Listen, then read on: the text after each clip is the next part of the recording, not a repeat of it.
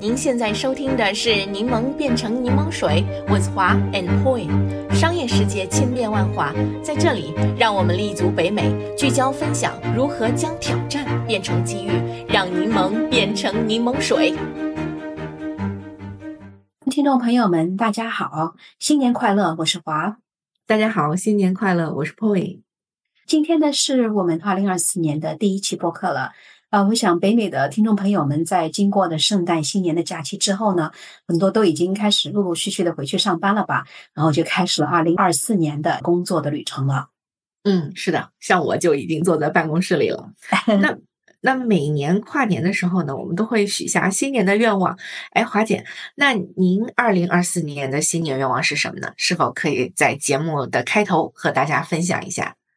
嗯，可以的。其实呢，我觉得我每年的新年愿望都是差不多，而且都很简单。第一呢，就是希望自己和家人身体健康。那这一段时间呢，真的是经文的身边啊，有好几个朋友都得了癌症了啊，因此呢，就感觉对自己身体的这个健康负责，真的是头等大事来的。嗯，呃，第二呢，就是我工作的这个咨询公司 Level Five 啊，能够在新的一年里呢，继续完成与新老交替，继续呢稳步成长。第三呢，就是希望我和 p o y 你在一起啊，就是我们能够把柠檬变成柠檬水播客做得更加有意义，能够真正的帮助到更多这种渴求商业知识的人。我最近呢，在一个上海人的群里面，有人在提到《繁花》这部电视剧。那节日期间呢，我就真的趁时间就去看了，结果呢，一看就真的是迷上了。啊，这个是出国三十年之后第一次看到一部全部沪语的这个电视剧，因此呢，我真的是感觉非常的非常的亲切，而且呢，这部电视剧呢，我觉得它的确拍的非常不错，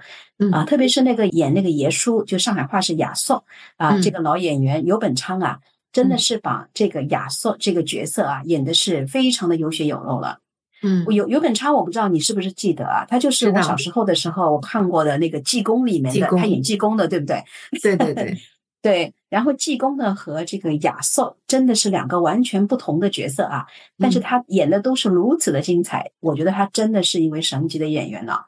嗯，所以呢，这里跟大家八卦一下，就说《繁花》这部电视剧，因为我自己很少看国内的电视剧，但是这一部真的是我觉得是很值得去看，特别是作为上海人来说，我觉得把上的上海的那种文化，因为每次回上海去，很多人都已经不会说上海话了，所以我觉得特别的有意思，把上海话这个语种啊，又重新的这个发扬光大了起来了。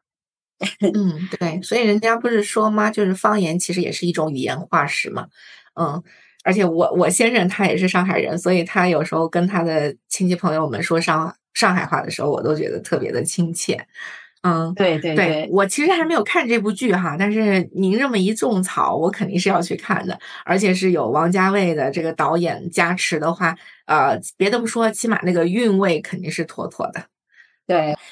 我就这么说吧，我觉得王家卫作为香港人，他拍的这部电视剧啊，有点把它拍成像以前《上海滩似》的那种香港人眼中的上海，嗯，但是。他的剧中的一些人物的这种对白真的是非常的上海话，所以呢，我我觉得这个电影不能算是完全上海话，从我的角度来讲，但是他的很多对话是特别用沪语版的那个对话是非常的精彩，我觉得看普通话版本肯定是看不出那种韵味的。那我就赶快去补一补这个剧。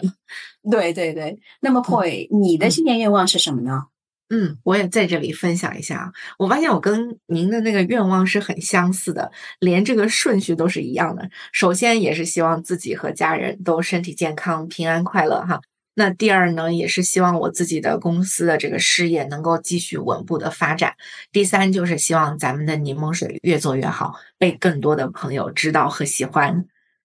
嗯。果然是连顺序都是一样的啊！对，不过这个也很正常，因为我觉得我们都是这种注重家庭、注重事业的人啊。然后我们又一块儿在做柠檬水，也快做了两年了，对不对？对对。所以这个相同也是必然的了。那么分享了我们的新年愿望之后呢，我们就言归正传了，为大家分享二零二四年的第一个商业案例。那就是大家熟悉的这个美国明星 Selena Gomez 在三年前创立的这个彩妆品牌 Rare Beauty。嗯 我们果然是最爱聊商业八卦了，感觉明星的这个品牌都要被我们聊了个遍了。不过，我们的听众朋友们可能会有个问题啊，为什么我们会选择 Selina 作为我们这个播客二零二四年的第一个品牌？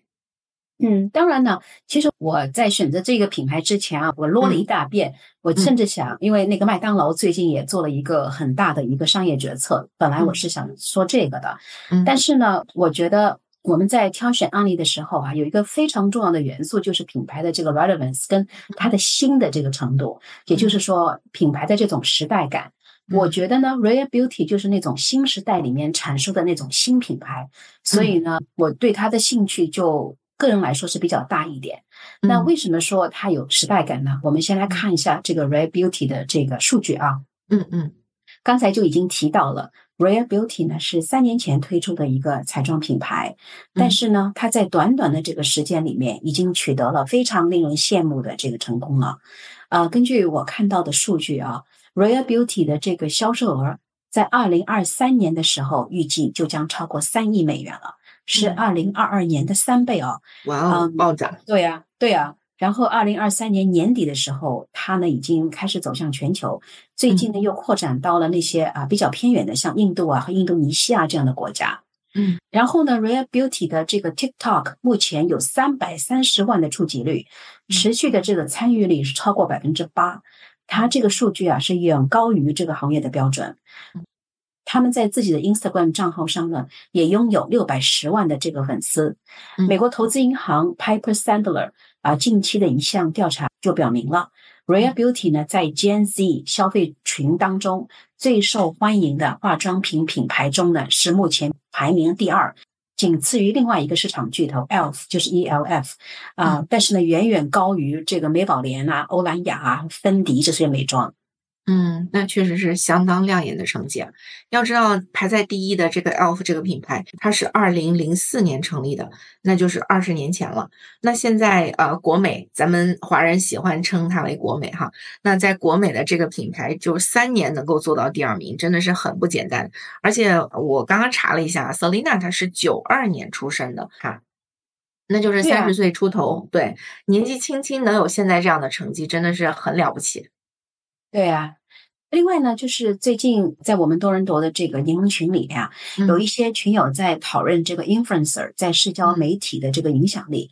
那么说到当今衡量品牌价值的这个关键标准呢，我最近看了美国的这个 Creator IQ 的一个报告，他说呢，Rare Beauty 在社交媒体的这个影响力上远远超过其他的美妆品牌。在北美啊，它的主要竞争对手呢就是 Charlotte Tilbury。那么说到这个品牌呢，它是在三年前被有着一百零九年历史的这个西班牙时尚和香水企业 Pure 以十亿美元的这个收购的。根据呢 Create IQ 的这个报告，Rare Beauty 在 Influencer 这个市场的年增长率达到了惊人的百分之一百十啊，而 Charlotte Tilbury 呢，它的增长率只有百分之十八。也就是说呢。如果今天有人收购 Real Beauty 的话，它可能就会创造出美妆行业史上从零到数十亿美元价值的最快增长记录。所以呢，他们的成功啊是空前的了。嗯，确实是。嗯，我觉得这个和那个国美它本身自己就是。他们不是号称他是 ins 上面的宇宙第一网红吗？就是他是先天带着网感的，当然他肯定有自己团队啊，但是他的这个网感是会带入到他这个品牌，让他的品牌一开始就是能够非常好的利用好 influencer 的这个社交媒体的影响力的。嗯，我们真的是要去好好的研究和学习一下。哎，那华姐，您是否可以跟？嗯，大家分享一下，Real Beauty 为何可以如此快速的取得如此好的成绩？它具体是怎么做的？嗯，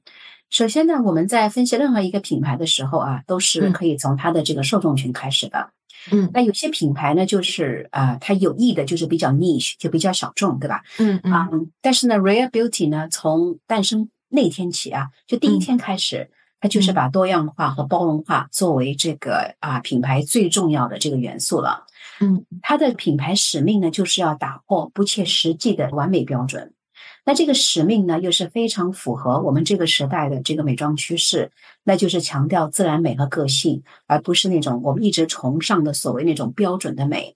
那 Rare Beauty 呢，推广自我接受，倡导美，应该是赋予我们个人以自信，而不是按照传统的这种世俗的这种眼光去改变自己。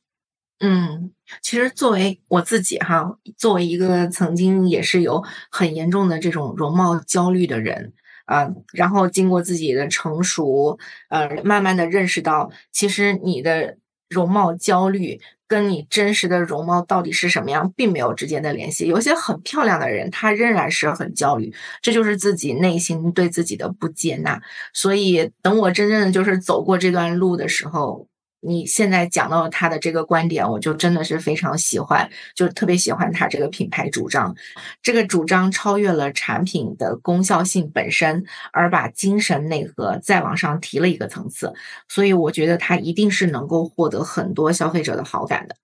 哎，华姐，我发现一个现象啊，我们播客做到今天，已经谈论过很多的品牌都会把这个包容性和内在美作为他们的使命，但是我们曾经也讨论过，能够真正做到非常真诚的实践这个使命的，是很少的。那可见这是一个非常具有挑战的任务。那么，Real Beauty 是怎么做到这一点的？嗯。首先，我正好前两天看了一个报告，他说这种 inclusivity 跟这个嗯，就是刚才我们说的包容性啊，它这个现在叫 mega trend，就是整个这个消费品市场啊是最大的趋势。正因为它是这个 mega trend，所以呢，就很多公司都是在说这个词，就是我的产品有多么的包容性啊，对不对？嗯嗯，但是呢，我觉得你刚才这个问题啊问的非常好，很多品牌都是在这么说，对不对？但是呢，我觉得他们。其实很难，就是真正落地，也就是我们说的纸上谈兵了。那我们来举一个就是 Rare Beauty 的例子了。二零二零年二月的时候呢，他们就为了配合自己的产品的上线，策划了首次这个营销的 campaign。在选择产品模特的时候啊，他们就决定采用一个新的选模特的方式。嗯。Rare Beauty 呢有四十八种粉底液的色号，因此呢需要有四十八个模特来展示这个 Rare Beauty 他们所有这个四十八种粉底液的这个颜色。这个 campaign 呢就取名为 What Makes You Rare，中文呢就是什么让你与众不同。嗯，那他们在筛选模特的时候，Rare Beauty 要求候选人不能提交头像的照片，取而代之的呢就是提交一篇解释自己为何与众不同的文章。Real Beauty 的这个 CMO 说呢，我们不想看你的外貌，我们只想听你的故事。那这个活动的结果呢，他们就是收到了两万一千份充满个性和 passion 的这个故事。你说是不是很有意思啊？这个真的很走心。嗯，对对对。然后呢，在这次模特招聘结束之后啊，其实 Real Beauty 呢就通过这个活动，已经有有了自己一个非常有参与感，也非常有热情的社区了。嗯，于是呢。啊，Rare Beauty 呢，他们的市场营销团队呢，就时常以这个社区作为这个 base，然后呢，进行很多活动，比如呢，定期从社区挑选三十人，和他们做一个为期一小时的这个 Zoom 的小组讨论。其中很多参与者呢，都是因为追求自我而受到所谓的这种世俗的歧视。那 Rare Beauty 呢，就让他们感到这种温暖了，让他们自己也觉得他们有一个属于自己的家了。嗯。其实你看这个活动啊，其实做的也挺朴素的，对不对？就是一个 Zoom 的活动，但是他们把这一群人真正的用这个品牌的这种使命感给结合起来，我觉得，所以就会让这么多人感到宾至如家的感觉，对不对？嗯，对。然后呢，我们在建立品牌的时候，常常就说那个品牌的 persona 就是 brand persona，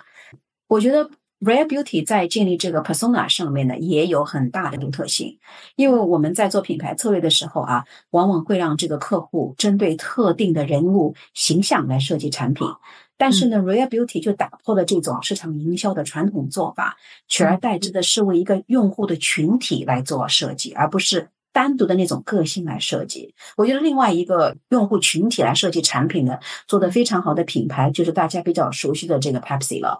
对，哎，我我一直还沉浸在华姐你刚刚说的那个他的那个做法哈，就是说，呃，让他写那个我不想看你的外貌，我只想听你的故事的这个活动，我觉得真的是太聪明了。为什么这么说？因为我们经常跟啊很多 business owner 讨论啊，就说啊，我不知道怎么样 target 到我的这个目标客户群，呃，然后我可能只能借助媒体，只能借助就是广撒网去去能能。击中一个是一个这种感觉哈。那你看他的操作方式，首先你这两万一千份充满着个性和 passion 的故事，它就是你吸引到的就是跟你同频的人，因为他如果没有这个共鸣，他是不会写出这么。动人的故事来哈，他也不会去参与你这个活动。他参与你这个活动，一定是因为呃，他认同你这个为什么让你与众不同这么一个主题的。呃，故事他才会去参与，对吧？所以你筛选出来的这两万一千的这个消费者，一定是你最精准的客户，然后在这里面去发酵，再去扩散。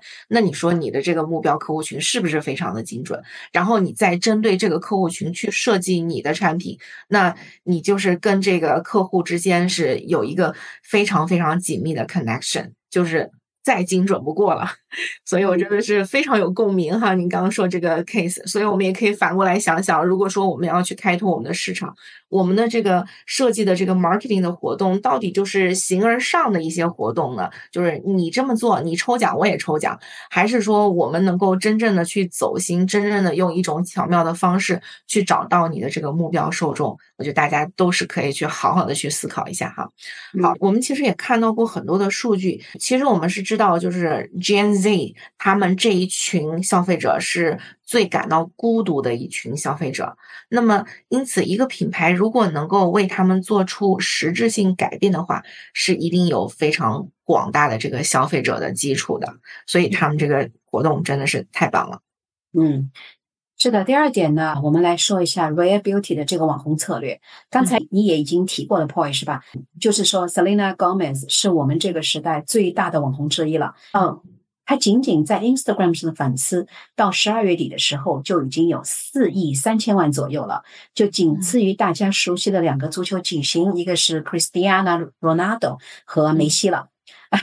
那么你想象一下啊，Selena 一声令下，她的粉丝肯定是会去购买她的产品的。嗯，但是呢，即使 Selina 的社交媒体覆盖率如此之大，单单靠她一个人来扩大产品的这个影响力还是不够的。因此呢，Rare Beauty 呢在建立消费者社群的同时呢，也开始走出自己比较独特的这个网红合作路线了。嗯，是的，我也听说了，Real Beauty 好像是颠覆了和网红合作的这种传统方式。哎，那华姐，您是否可以跟我们具体的讲讲，它到底是怎么做的？嗯。你看啊，你也知道，就很多这个美妆公司啊，嗯，都通常为网红们会提供一个非常豪华的体验，然后呢，让他们在各自的 Instagram 的账号上就分享那种灿烂的，但是又非常人工制作的这种体验，对不对？嗯啊，就像纽约 base 的这个啊彩妆公司 Tarte，最近呢就为五十位他们的网红在迪拜安排了为期三天的这个非常豪华的旅行。那作为回报呢，网红们呢就随后每天需要发布一定数量帖子。但是呢，跟这个相比之下，跟他们不同的是啊，Rare Beauty 呢就是邀请小团体参加各种修养身心的这种 retreat 啊，并且呢让参加的这种 influence 也不需要穿那种非常性感的衣服啊什么的，嗯。鼓励他们，倒是他们经常鼓励他们穿着这种宽松的运动裤，啊，然后呢，在这个 re retreat 的这个期间啊，就参加各种健康啊和健身的体验，参加和心理健康专家聊天的这种篝火晚会等等等等。那去年五月呢，Rare Beauty 就举办了首次心理健康峰会，一百五十名最忠实的这个粉丝就亲临现场。另外呢，有五万人是通过这个 TikTok 从世界各地来加入参加这个活动。嗯，从您的描述当中，我就脑海里面就只有一个词儿，那就是走心哈。我觉得他们这种做法是让网红亲自参与到 Real Beauty 组织的各种贴近生活的活动里，而不是那种在豪华游轮或者是度假胜地人工制造出来的这种 post。那么，Real Beauty 用 Gen Z 关心的社会话题作为主线，用真实的场景来为他们创造话题。这种做法不是给网红下任务，而是真正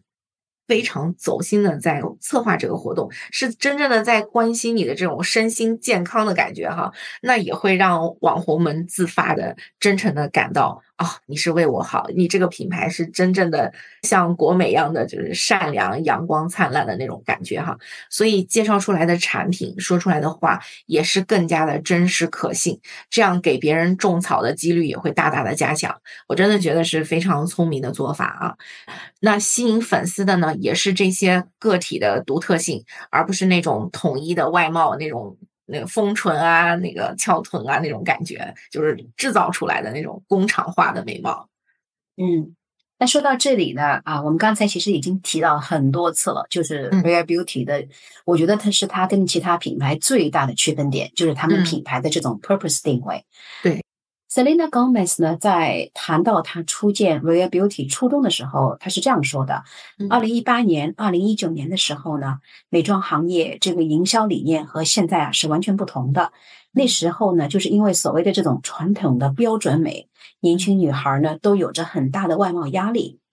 Selena 也很也很有意思啊。算是一个比较有名气的一个明星，对不对？但是呢，他也因为他的相貌在 Instagram 上被很多人嘲笑，因为他好像有个疾病，所以他的相貌一会儿变得对，他就相貌有在变化，一会儿成这个样子，一会儿成那个样子，所以呢，就很多人嘲笑他，因此呢，让他时常感到非常的忧郁，甚至呢，他也一度退出了这个社交媒体平台了。Selina 就曾经就这样说过，她说啊，我们对美丽的定义就像是一个神话，是一种对身体完美无瑕的这种过度的追求，它让这个现代女性被困在一个过度自我关注和自我厌恶的这种恶性循环当中。啊，他们呢，因为社会的压力而努力的去追求那种社会所设定的无法实现的这种完美的美丽。他说：“如果我都这么感觉这样子，那么那些没有我这样资源的其他女孩会怎么想呢？所以呢，就一开始的时候啊，Selina 就清楚的把这个 Rare Beauty 的定位超越了是一个名人品牌，更广，让它呢有更加广大的存在价值了。嗯，刚才提到了 Selina 啊，其实是一个啊，在美国是一个小童星，她开始的时候，然后呢，她从小就出现在这种公众的视野里面。”那你也知道了，演艺圈的这种压力不是一般人都能承受的，对不对？对对。所以呢，他在精神上一直有很大的压力。他在二零二二年的一部纪录片叫做《我的心灵和我》当中呢，就非常坦诚的分享了他的这个心理健康的旅程。嗯啊，正是因为他这种非常坦诚的自白啊啊，就引起了他粉丝群体的这种共鸣，把他呢就视为自己是亲密的好朋友。二零二一年的时候，美国疾病控制和预防中心（英语呢就是 CDC） 在 CDC 的这个报告当中呢，就显示，几乎五分之三的美国青少年女孩都是感到悲伤或者绝望。相比二零一一年的时候呢，就增加了百分之六十。因此呢，Selina 也曾经说啊，希望通过她自己在这个啊 mental health，就是心理健康方面的这种挣扎，能够呢真正开启一场对话。他说呢，我不感到羞耻，我是希望能够为大家带来一些治愈。所以就是因为这个观点啊，Selina 在考虑创建 Real Beauty 的时候呢，就在想，如果能够利用化妆品和美容来讨论心理健康的问题，那不是两全其美吗？嗯。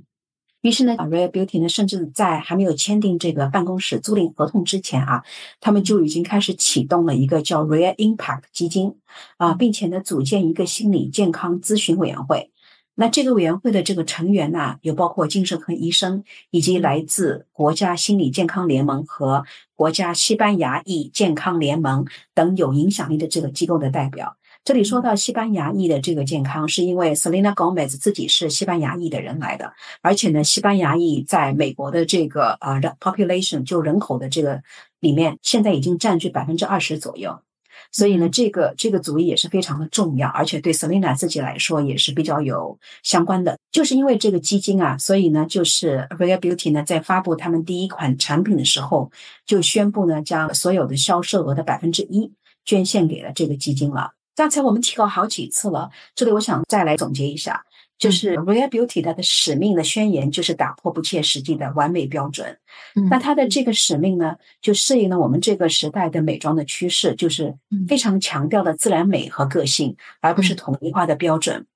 Real Beauty 呢，我觉得就是这个 trend 的这个缩影啊，嗯，它呢推广这种自我接纳，倡导一种观念，那就是美应该赋予个人的自信，让我们为自己独特的美而进行骄傲，而不是让世俗的眼光去改变我们自己。对我真的觉得很受教哈！我在一直在想，我们总是跟很多的品牌说啊，我们要怎么讲好我们自己的品牌故事？那我觉得真的是此故事非彼故事。你说这只是一个故事和这是一个打动人心的故事，完全不同的哈。那么 Selina 的，他根据自身的经历和他自己感悟吧，然后结合他这个品牌 Real Beauty，然后再结合他的行动，所以才打动了这么多的消费者。那我想，他们从一开始就做出这个捐赠销售额百分之一的这个承诺，哈，可能是说给自己一个要求，也是更加的表明说这不是一个表演性质，或者说只是说说而已的一个想法，是希望将这个初衷嵌入到品牌当中，成为这个品牌 DNA 里的核心。Real Beauty 呢，我觉得它的每一个元素都融入了消除这种心理疾病和强调和自主权对话的这种理念。呃，Real Impact Fund 就是这个基金的这个目标，就是在十年之内能够筹集一亿美元，用于呢就扩大全球年轻人获取心理健康服务和教育的这种机会。它呢和美国几个比较著名的啊这个组织，一个呢是 Trans Lifeline，另外一个呢就是 Black Teacher 啊 Project 在内的二十三个全球组织建立了这种合作关系。然后呢，从筹得的资金里面呢，为他们提供超过五百万美元的这种资助。当然呢，我觉得 Selina 也是挺聪明的啊，她知道自己作为一个美妆品牌，虽然呢，她在这个心理健康领域的这个影响力一天一天的在增强，但是她也意识到他们的影响力是有限的，因为他们毕竟不是这方面的行家，对不对？Selina 自己也说，对于粉丝们的心理的健康挑战，还是需要有专业的团队来进行帮助。比如呢，就帮助他们直接联系国家心理健康联盟团队等等。另外呢，现在这个 Real Beauty 啊，现在是一个全球性的品牌了，但是呢，他们还没有一个全球性的这个心理健康的这个热线。这个呢，也需要在将来进一步的进行解决。啊，他们也知道，他们不可能在一夜之间就解决全球的健康心理问题，但是呢，他们会对此而尽力而为的。嗯，对，这就是在 authentic 真实性之后，再做到了这个 consistent，就是一致性，就是身体力行、言行一致的在做这件事情。嗯，我在想，其实像那个欧莱雅，它之前有一句非常著名的广告语，叫做“你本来就很美”，它其实也是在倡导这个理念的，对吧？但是呢，嗯，能够像。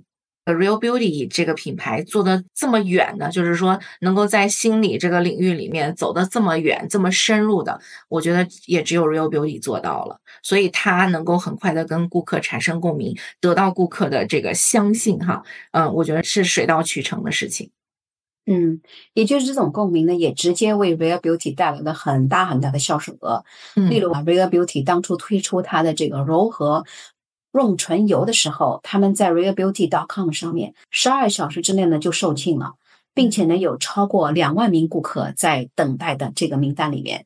我觉得呢，Real Beauty 其实真的是早已超越了一个名人的品牌，它真的是一个以使命为驱动的这个品牌。顾客呢购买这些产品不仅仅是因为个人，而是因为品牌所代表的这个意义。啊，你想有多少品牌能够真正的说到自己能够做到这一点，是不是？嗯，是的。那我觉得在 COVID 之后呢，心理健康这个话题是越来越受到大家的重视的。Real Beauty 抓住了这个机会，利用 Selina 本身的故事以及她在社交媒体上的影响力，把心理健康融入到品牌的理念里面。真的是，我觉得他们把脉哈，就是确实是非常符合我们这个时代的节奏和脉搏的，把脉把的非常的准确。嗯。那么接下来呢，我想跟大家说一下，就是 Real Beauty，我觉得比较聪明的这个价格策略。刚才呢提到了 Real Beauty 现在在三十六个国家，通过它自己的这个官方网站以及 Sephora 的啊这个商店独家销售，而且呢这个品牌呢是 Vegan 和 Cruelty Free，中文呢就是素食和不用动物做实验的啊这个这个产品，它的价格呢是被认为是入门级奢华，英语呢就是 Prestige Category。啊，属于快速增长的这个奢华行列中的一个类别。根据我看到的呀一个数据啊，二零二三年上半年美国奢华美妆产品的销售额达到一百四十一亿美元，比上一年增长了百分之十五。而大众美妆啊市场，就是我们说的这个 mass category，它的销售额是两百八十一亿美元。嗯，这个 mass category 里面，就大家比较熟悉的欧莱雅，就是只属于这个 category 里面的。然后呢，它整个市场只增长了百分之九。啊，这里再顺便说一下，就除了刚才我提到的 prestige 跟这个 mass 这两个市场之外呢，还有就是一个叫 luxury 的这个类别，那就是豪华级别的。嗯，那么。所谓的这个入门级奢华的价格定位呢，就是产品的定价一般在五十美元以下。